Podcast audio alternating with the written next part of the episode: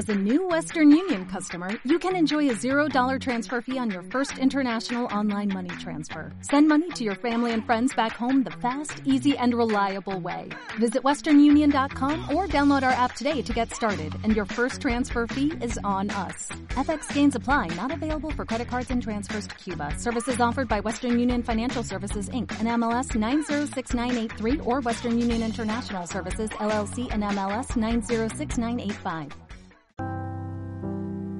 Just a phone call left unanswered had me sparking.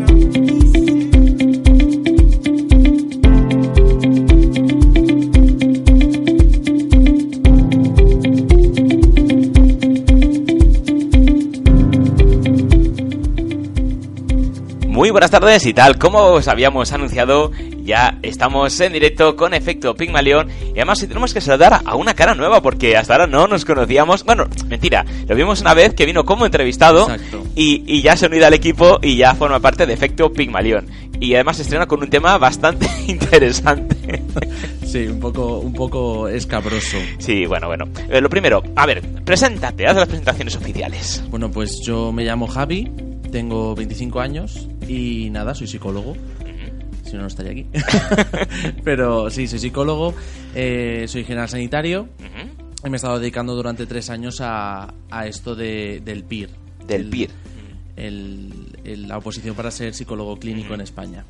Y nada, eh, sin mucho éxito, pero... Has aprendido ingeniería, ¿no? Porque según me contó Noelia, os preguntaban de todo menos Sí. lo que tocaba. Este año ha sido bastante horrible, la verdad, pero, pero sí, al fin y al cabo, eh, sí, nos han preguntado por cosas muy, muy extrañas y por cosas también muy de medicina.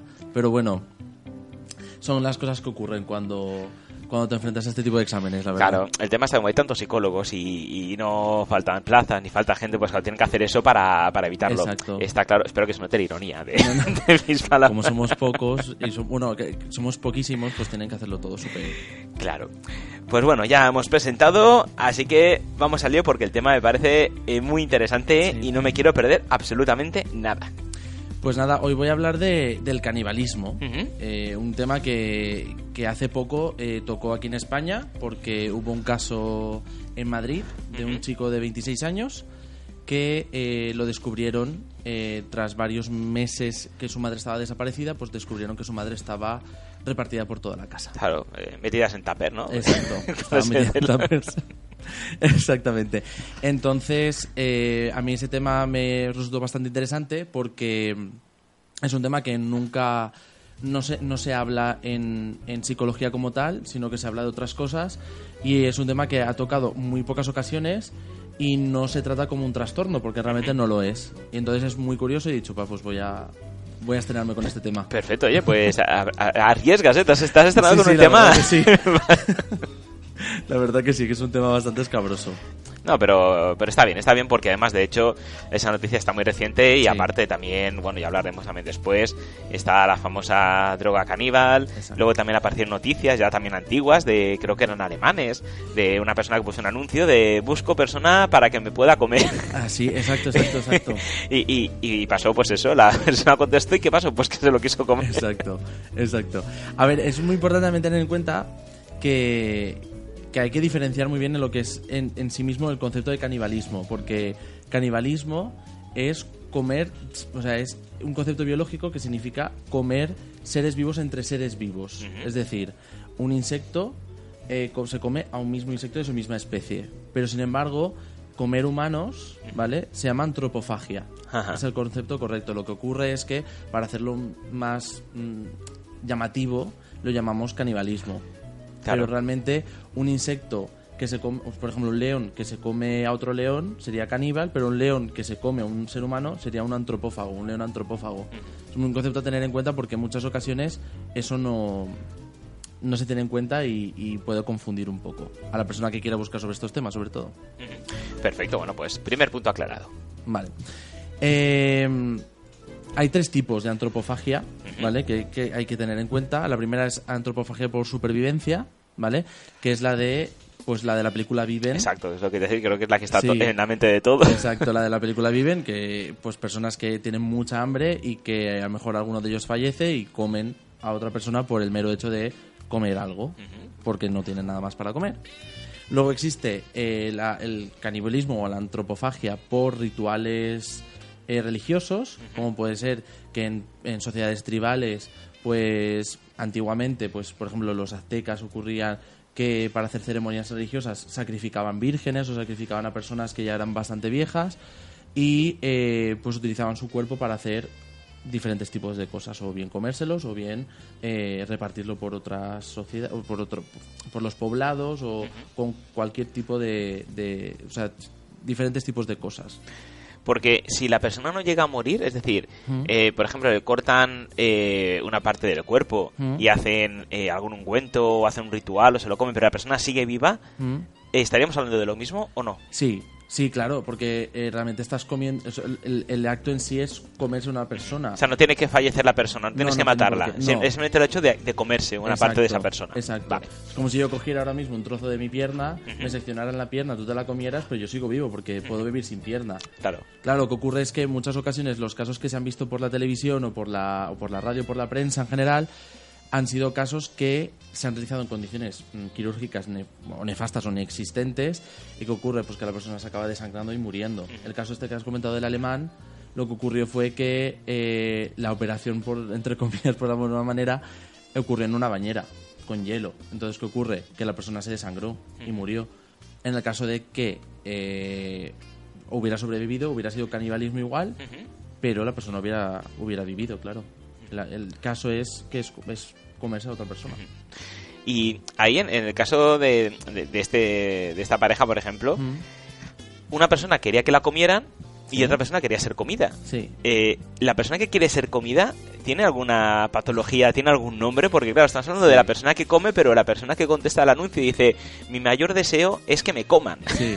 No, a ver, sí, a ver, esto sería el tercer tipo de, de- de canibalismo que existe, que son es un grupo bastante es una miscelánea un poco de todos porque realmente no se puede clasificar, pero sería como el, el canibalismo sexual, criminal, ¿sabes? También se le puede llamar también patológico, por decirlo de alguna manera, pero eh, las personas que quieren ser comidas, por ejemplo, ya no estaríamos hablando de caníbales, sino estaríamos hablando de personas con una parafilia sexual concreta, porque es el deseo de ser comido.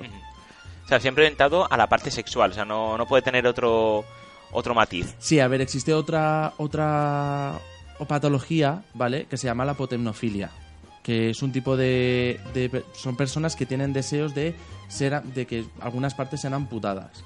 Por ejemplo, hay personas que consideran que su brazo derecho no es su brazo y desean que se lo quiten. Y, y van a un montón de médicos, hacen un montón de doctor shopping que se llama, que van a diferentes médicos a proponerles que su brazo derecho no le funciona o que no lo necesitan y se lo quieren extirpar. Entonces puede ser personas apotemnofílicas o personas que tienen algún tipo de trastorno sexual, alguna parafilia sexual, como es el caso de, de los alemanes estos, Ajá. que en este caso lo que se les seccionó fue el órgano genital masculino de la persona que falleció y todo es por, por, por sadismo, sadismo y, y sumisión. Es m- más que nada es por, por temas de trastornos sexuales, la mayor parte de ellas. Vaya. Sí, sí, es un tema. El, el tema de trastornos sexuales es para dar para muchos programas, para hablar de esto, la verdad. la verdad que sí. Y, y nada. eh, son personas, so- normalmente suelen ser sumisas, que, que sienten el deseo de ser poseídas por otra persona, pero llega a un punto que, que el deseo de ser poseído por otra persona llega a incluso querer morir. Claro. Y luego se dan casos de la persona que se come a sí misma, o sea, que, que, que se autocome. Entonces, Ujú. que sea autoantropagia. Auto, ¿Cómo que se- autoantropofagia, claro. Sí, sí, sí, claro. Hay personas que, que pues mira, eh, hubo hace poco, una, bueno, hace poco, hace unos años que eh, Ferran Adrià. Insinuó hace poco, eh, hace en, una- en esa entrevista eh, que había probado la carne humana. Y, y dices esto porque porque porque se hace no porque son deseos al fin y al cabo que se hacen por por bueno en este caso por él por el mero hecho de ser cocinero y querer probar cosas nuevas no pero pero normalmente se hace por por, por eso por trastornos sexuales y po- o por o por el mero hecho de sentir algo Sí. Hombre, eh, fíjate que no es ninguna tontería lo que estás comentando porque hace poco, no sé si al final fue un mito, fue un bulo, hora de verdad, pero no lo dejaron, si iba a abrir una hamburguesería o un restaurante que decían que ellos cocinaban carne humana. ah sí es verdad y hubo gente que, que estaba demandando dónde estaba para poder reservar y poder comer porque tenía curiosidad de saber, eh, o sea, de, de- de experimentar a qué sabía la carne humana. Sí, eh, y el to- sobre todo es bastante curioso porque eh, hay un artículo de la National Geographic que dice que la carne humana es lo menos nutritivo que te puedes comer. Y la gente tiene curiosidad por comer. Y dicen, la gente que se quiera comer eh, a otras personas, que se entere que no lo haga por, por querer engordar o por querer eh, probar algo nuevo porque crea que sea nutritivo, porque realmente no calorías súper pocas, porque es una carne bastante dura y que no y que no tiene casi nada de calorías. A no ser que me comas a mí, por ejemplo, que yo tengo mucha grasa, eso sí que engordaría, pero una persona con un peso normal no, no es nada nutritivo. Pero sí se hacen estudios hasta de qué peso nutritivo tiene una persona. Qué peso nutritivo tiene la carne humana. O sea, hasta ese... Hasta ese Pero, pero eso asusta un poco, es decir, eh, si tú no piensas comerte a nadie, ¿para qué estás estudiando el valor nutritivo de una persona? Eso es porque tu mente está pensando algo más allá y no lo dices. Exacto. Porque si no, no tiene ningún sentido. Exacto. A ver, al fin y al cabo, los casos de canibalismo que ocurren son muy contados. De hecho, no hay una prevalencia alta. Son casos como entre uno entre 3 millones, por decirlo Sí. de alguna manera. Pero, pero sí que es verdad que es como que incluso en nuestro lenguaje tenemos cosas como de canibalismo, entre comillas, en plan de eso, de te como, te como a besos, te como tal. Es como que ha quedado ya en el lenguaje que eh, eso de alguna manera antiguamente existió también. Claro, eh, hay que tener cuidado ahora si vas ahora con toda tu buena intención y te, te voy a comer a besos o te voy a comer. Y tú, qué bien. y realmente te planta con el cuchillo del tenedor, ale, ponte en la mesa. No, pero, pero las personas que lo hacen, al fin y al cabo, son personas que tienen una, psico- una psicopatología bastante grave. y, y son personas que, que pues, eh, pueden dividirse entre, entre dos, dos mm, trastornos, entre comillas, ¿no? Uno son eh, la psicopatía, ¿vale? Que, de que ya se ha hablado en otros programas. O bien trastornos psicóticos como esquizofrenias o trastornos de personalidad relacionados con la esquizofrenia como el esquizoide, esquizotípico o el paranoide. Pero suelen ser esos dos tipos. Claro. Y luego está la parte cultural eh, de poblados indígenas, por ejemplo, que hay una zona en Brasil, no, no sé si recuerdo que es en Brasil o dónde, que está no está habitado, no ha llegado la tecnología, no ha llegado al hombre, y dicen que las pocas personas que se han que se han atrevido a pasar por allí no han salido porque se los han zampado, Exacto. porque es una tribu caníbal. Exacto. Pero no es, es lo que es lo que digo, ¿no? Que, que es ese tipo de canibalismo que existe por supervivencia, que no es el, el canibalismo por el mero hecho de, de comer carne por placer sexual o por placer de, de, de- por, por el mero hecho del trastorno mental que ocurre, que a lo mejor tienen un delirio y quieren comérselo porque se lo hizo una voz. Es mero hecho de. Ese es un tipo de canibalismo que no podría considerarse como. Bueno, es criminal. Bueno, en el caso de que alguien quisiera detenerlo sería algo criminal, pero es ese tipo de canibalismo. Aunque, claro, pasar por ahí pues es peligroso. Sí, mejor no, no arriesgarse Mejor no lo que pueda pasar. verdad. De verdad que no.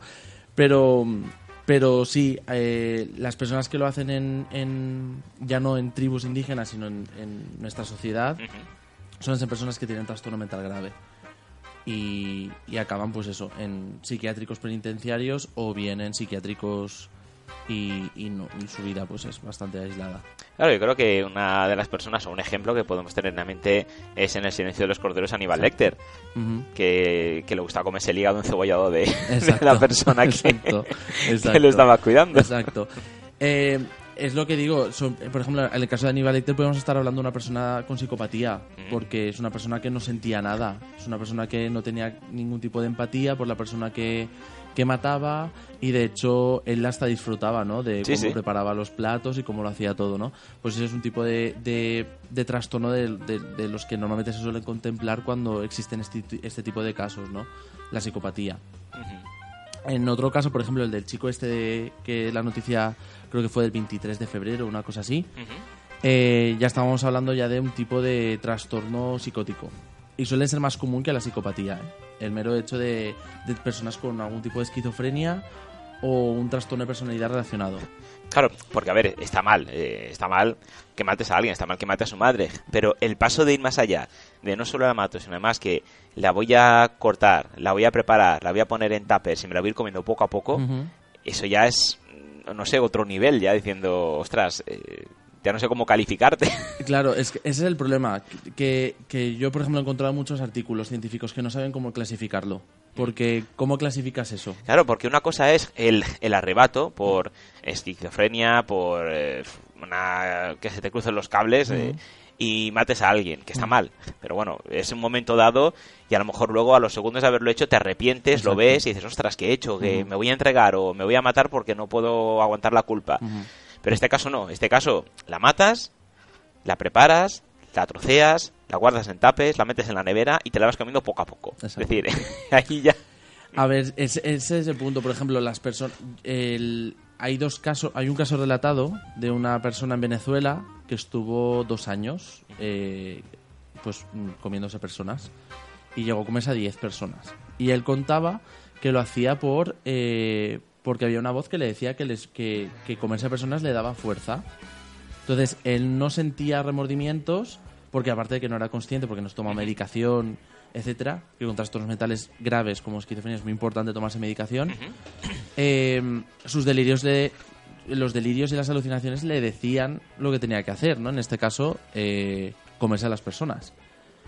Entonces, eh, él contaba de una manera súper fría cómo lo hacía. Pero porque no era consciente, porque no, porque hay, un concepto en psicología para estas cosas que se llama nosognosia, que es el no, no ser consciente de, eh, de tu enfermedad. Entonces, ¿qué ocurre? Este chico lo contaba pues como algo súper natural, ¿no? Me decían las voces, yo lo hacía y es verdad, yo me notaba súper fuerte y súper... Y veía cómo los espíritus salían del cuerpo de la persona que me comía y cómo se introducía en mí y cómo me hacía yo más fuerte. En el caso este de chico de, de Madrid, él lo contaba de una manera súper fría, pero sin embargo, eh, no se puede hablar como psicopatía, porque se hablaba más de anosognosia porque el chico ya había estado ingresado ante- en anteriores ocasiones por eh, trastornos psicóticos. Y otra noticia además que salió, creo que fue el 2015, que la estaba buscando ahora mientras hablaba contigo, Mm. es de la buena caníbal de Rusia. Así es verdad. Una anciana de 68 años que, a ver, da un poquito de mal rollo cuando la ves, porque da un poquito de mal rollo, pero bueno, podía pasar por una anciana medianamente normal. Pues esta mujer mató a 10 personas, cortó su cuerpo en trozos y además en un cuaderno relataba qué partes del cuerpo le gustaban más y por qué. Sí. Y unas cámaras donde vivía eh, le vieron aparecer con una olla donde había una cabeza o había un, un corazón. Sí, eh, luego está también la pareja rusa, también hay una pareja rusa muy famosa, que de hecho tengo los nombres por aquí, que se llaman Dmitry Bakseyev y Natalia Bakseyeva, ¿vale? En por la región de Krasnodar en Rusia, que no dijeron nunca el nombre de la ciudad ni nada, o creo que sí, pero no, no lo recuerdo bien, que estuvieron desde 1999 hasta 2007 que los pillaron, eh, asesinando y vendiendo, o sea, cocinando a las personas y además ofreciendo eh, productos con las conservas de la carne de las personas que habían, que habían matado, eh, ofreciéndoselo a tiendas eh, a través de tartas de carne, eh, conservas de carne, etcétera. Hay que, hay que decir que ninguno de los comercios a los que les ofrecieron esta carne aceptó, aceptó el trato, pero... Claro, Pero ellos le ofrecían como que era carne de humana o Como o carne, no como decían- carne general. Nunca, nunca dijeron qué tipo de carne era. Ellos decían que era carne. Había he preparado un pastel de carne porque se ve que eran bastante pobres y, y lo iban preparando y se ve que vendían eso para sobrevivir. Y nada, ahora están los dos en, en una cárcel rusa y, y tratados psiquiátricamente, claro, eso está claro. Eh, pero, bueno, a, a nivel psicológico, por ejemplo, Freud hablaba de esto como la fase oral. De, o sea, hay un, un- un libro de Freud que se llama Totem y Tabú, que habla precisamente de las sociedades tribales, de cómo ha ido evolucionando socialmente la, la- la sociedad.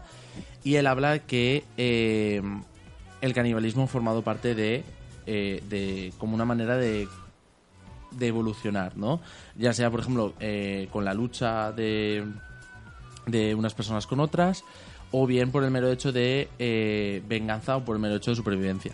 Entonces, él extrapola eso a su fase oral, ¿vale? Freud tiene cinco fases, la oral, la anal, la fálica, la de latencia y la genital, ¿vale? La primera es la oral, que pasamos el primer año.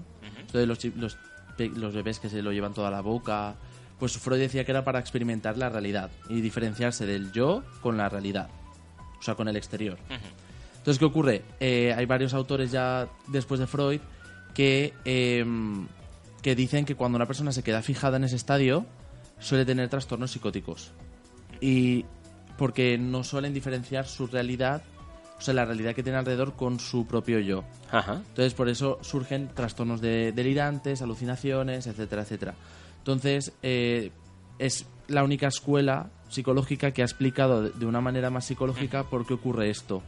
Porque sí que es cierto que, mm, aunque se pueda explicar de otras maneras, sí que es verdad que es muy curioso que las personas con trastornos psicóticos que han llegado a esto em, se queden fijadas en su fase oral y de hecho se quieran comer a la otra persona que con la que han tenido esa disputa o con la que han deseado hacerlo.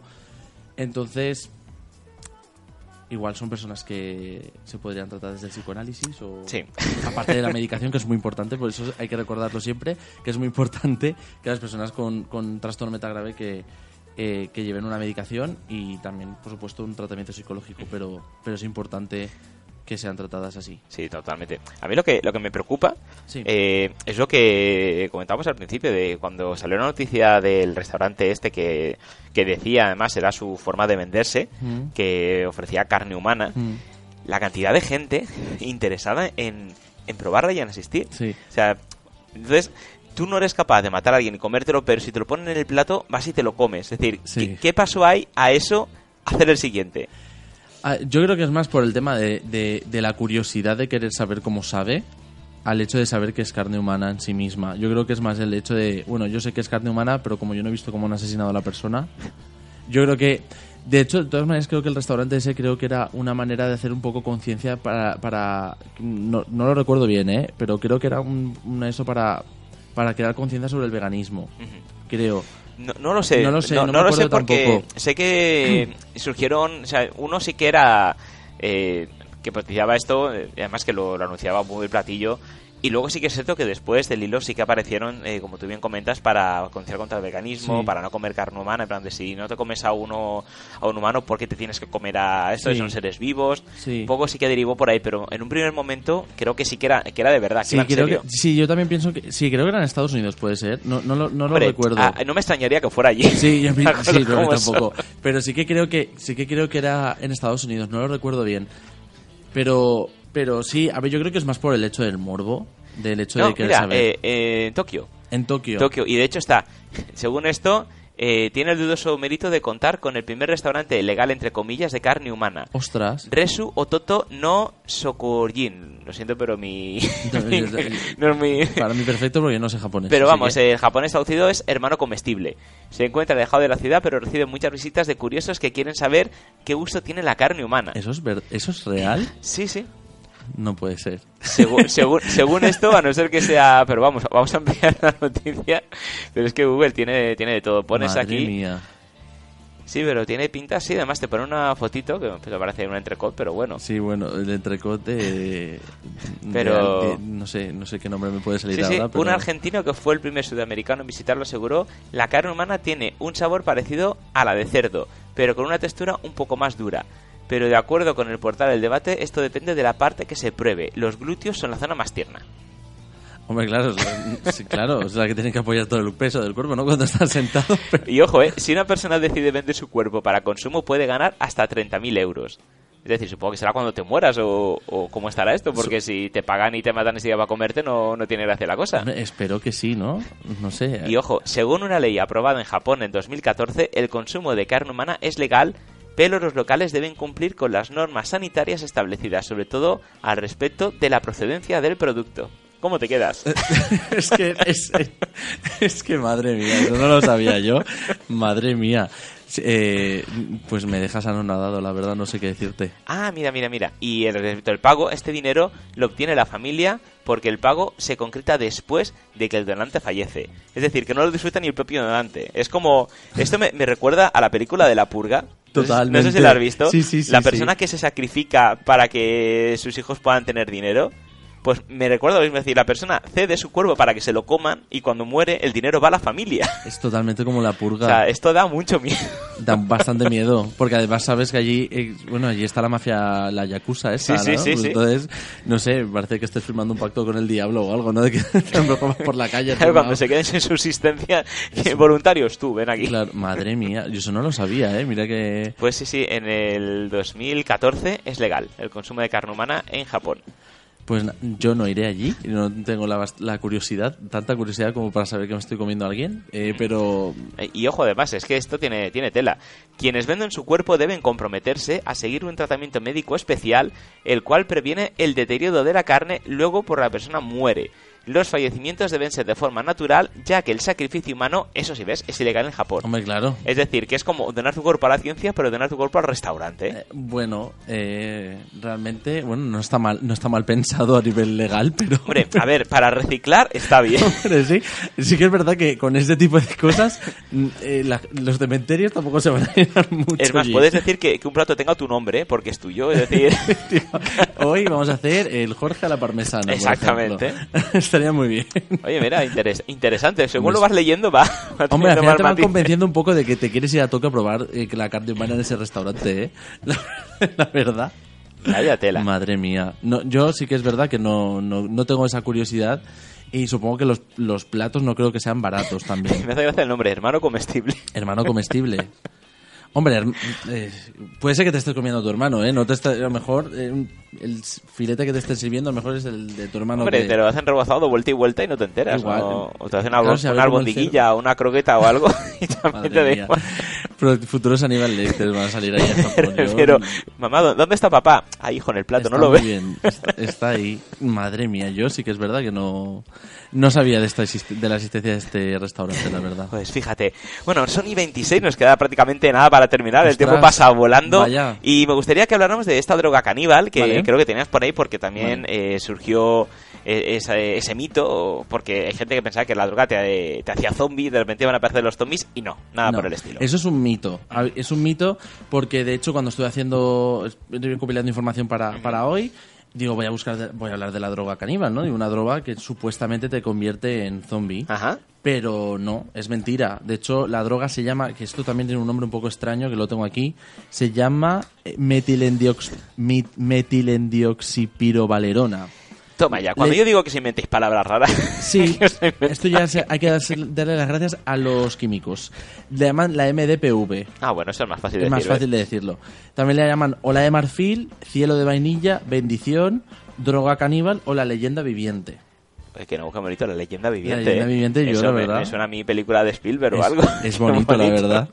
Pues el caso es que es una droga que es eh, se ha hecho se hizo un bastante popular y viral eh, hace unos cuantos años atrás porque resulta que venían sales de baño. Había sales de baño normales de que se comercializaban en, en por ejemplo, en un Mercadona, por decir un bueno, no sé si puedo decir marcas. Sí, hombre, no hay problema. Vale, eh, perdón. Eh, Mercadona vende droga caníbal. no, no, que es mentira. mentira, mentira, mentira. No, no, no. No, pero en supermercados, por ejemplo, eh, vendían, vendían sales de baño, ¿vale? Y dentro de, los sales, de las sales de baño, uno de los componentes que llevaba, pues era eh, la metilum no sé qué, la MDPV. Entonces, ¿qué ocurre? Que había mucha gente que, se- que se... que se que esnifaba esas sales de baño y producía los mismos efectos que... Que también hay que tener un, hay que ser un poco cafre para ponerte a nifar gal- sales de avión. Bueno, sí, baño. sí, bueno, pero hay gente que tiene... sí, también podría dar para métodos que- extraños de consumir drogas. También, que a ver, que sí sería caníbal, pero independientemente, las sales de baño, si te las esnifas, muy bien tampoco te van a hacer. Limpio te van a dejar, pero... Sí, eso sí. pero- Eso- y vas a oler bien por dentro, seguro. Sí, eso sí. eso Pero, sí, no, no, sí, pero eh, es, es como si fuera la cocaína, por ejemplo. y, y nada, en los efectos, la gente se piensa que es pues eh, tener efectos caníbales, pero no, es mentira. Son como las anfetaminas y como, y como la cocaína, son inhibidores de, de la noradrenalina y de la serotonina. Sí, producen euforia, producen mucha agitación, moverse mucho. Eh, sí que es verdad que eh, producen un efecto, que eso sí que se ha hecho bastante viral, que es el hecho de no poder con- no controlar los impulsos. Entonces sí que es verdad que se han encontrado muchas personas que, por ejemplo, han consumido esa droga y se producían como no mutilaciones, ¿no? ¿Cómo se llama? Agresiones, autoagresiones. Sí. Bueno, había un vídeo que circulaba que era una persona que se estampaba contra un autobús Sí. y prácticamente se abría la cabeza. Sí. O sea, pero se estampaba bestia. Sí, sí, sí. Pues eso es, puede ser que sea por ese tipo de droga. No sé si, si ese, era esa droga exactamente. Decían que sí. En el vídeo que circulaba por ahí decían que era ese tipo de droga, pero no, no se puede cerciorar. Pero sí que es cierto que produce este tipo de efectos. De hecho, eh, lo que ocurre es que, por ejemplo, esta droga tuvo su, su fama gracias a una noticia que hubo en el 2012 de una chica que, que la batieron porque eh, empezó a tener un comportamiento así un poco de ambulante, un policía se acercó y empezó a morderle la cara. Y entonces, ¿qué ocurre? Que, claro, le produjo heridas por, la, por, por haberle mordido, pero no, no se comió la carne. Simplemente le produjo, le produjo mordeduras bastante graves y al final, claro, ahí en Estados Unidos, pues en lugar de gestionarlo bien, pues enseguida... Hicieron- eh, hicieron una película. Hicieron una película. Entonces, ¿qué ocurre? Eh, se por la, por la por la prensa empezó a circular de que ese era un tipo de droga que producía efectos de que la gente quería comer carne. Pero en absoluto es una es un bulo que corre por ahí y realmente no es así. Lo que lo que hace es pues un, efe- un efecto un poco más fuerte a nivel conductual que la cocaína en cuanto a eh, control de impulsos. No se controlan los impulsos Ahora ya entiendo por qué Donald Trump quiere construir el muro. Habrá visto la película esta de Generación Z de Brad Pitt y habrá dicho, voy a poner un muro por lo que pueda es pasar. por lo que pueda pasar además de verdad Y yo como, como parezco una zanahoria, si hay algún vegano me va a Exacto. comer. exacto Bueno, pues ya hemos llegado a- al tiempo. ¿Ya está? Ya está, ¿has visto qué rápido se pasa Bien. esto? sí sí además de verdad Muchísimas gracias, un verdadero placer. Espero verte muy pronto. Sí. Y continuemos de esto porque quiero hablar más del canibalismo. Ya Vale. me ha gustado y esto da, da mucho de sí. perfecto Muchísimas gracias. gracias a ti